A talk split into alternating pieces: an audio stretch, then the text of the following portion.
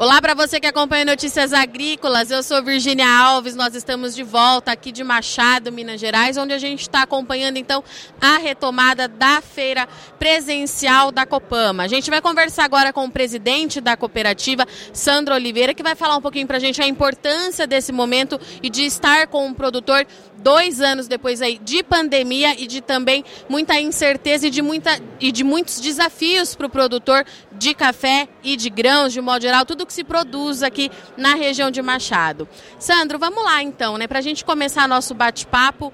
É, como é que tem sido para o senhor essa retomada da feira, esse contato com o produtor, dois anos depois aí de pandemia da Covid-19, mas também de bastante desafio para o produtor diante das condições climáticas tão adversas. Qual é o sentimento que o senhor tem aqui hoje?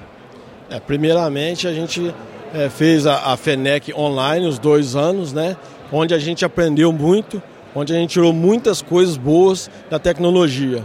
Mas como está aqui presente, o dia a dia, olho no olho, o aperto de mão, o relacionamento com o nosso cooperado, com os nossos fornecedores é muito importante. E assim acontece que a gente traz muitas informações para eles, muitas palestras, muitas coisas, muitas dicas para que ele produza mais, que ele consiga sair melhor na sua atividade e ter um negócio é, mais produtivo e mais rentável. Nesses últimos dois anos também, é, a gente observou um cenário de muita incerteza é, para o produtor, principalmente quando a gente fala de questão climática e de muito, de, muito desafio mesmo para ele se manter na atividade, conseguir fechar negócio de forma é, que garanta a rentabilidade. Qual que foi o papel da cooperativa nesse período, Sandro? É, quão fundamental foi essa troca com o produtor para a gente chegar hoje em 2022 com o produtor já se preparando para 2023? É, perfeitamente. Em 2020 veio uma seca, depois de 2021 veio uma geada, principalmente nos cafezais, e também a variação de preços. E a cooperativa, como é uma cooperativa muito bem estruturada, que é a nossa Copama, a gente parcelou para o cooperado as vendas futuras. Ele paga metade agora, 50% o ano de 2022 e 50% o ano de 2023, sem juros nenhum. Então a cooperativa, além disso está fazendo para o cooperado, ela está fornecendo os insumos, fornecendo os implementos, tudo que o cooperado precisar para continuar na atividade, com prazos, com é, pagamentos parcelados, com barter. Então, assim, a cooperativa está estruturando muito bem o cooperado para ele continuar produzindo, ficar na atividade e ter bastante resultado no seu negócio.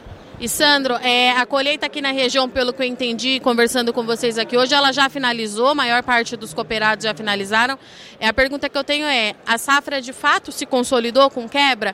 Foi realmente um ano diferente daquilo que a gente imaginava dois anos atrás, quando a gente apostava em 2022 com uma produção é, de arábica bastante exuberante até para o Brasil? A gente confirma isso? A, a safra ela foi realmente menor aqui na região? É, confirma. A safra foi muito pequena a gente teve um prejuízo muito grande. Tem região que quebrou 30%, tem região que quebrou 50%, 60%, 70%.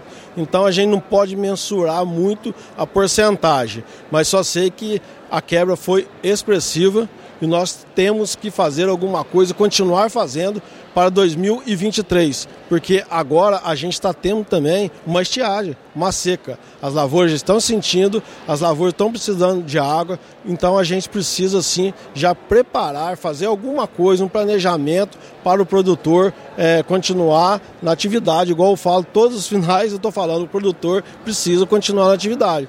E o produtor nosso, o produtor da Copama, ele é muito valente, ele não desiste, sabe?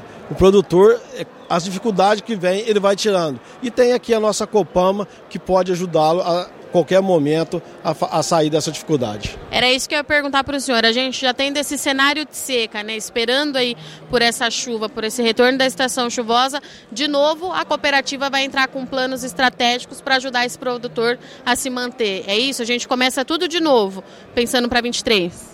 Sem dúvida a gente já está preparando para ajudar o produtor para 2023, se caso acontecer mais algumas variáveis dessa natureza. Só que vamos rezar, né, gente? Vamos pedir para Deus mandar chuva para a gente produzir, mas se por acaso não acontecer, a gente está pronto para ajudar o produtor Qual que é a estimativa de negócios aqui para a feira? Sandro, é, pensamento positivo, o produtor está vindo, está participando, a gente está vendo aqui a movimentação. Como é que você espera chegar lá no terceiro dia de feira? É, qual o balanço que você espera fazer? Bem, o produtor, principalmente o produtor de café, é o tempo exato.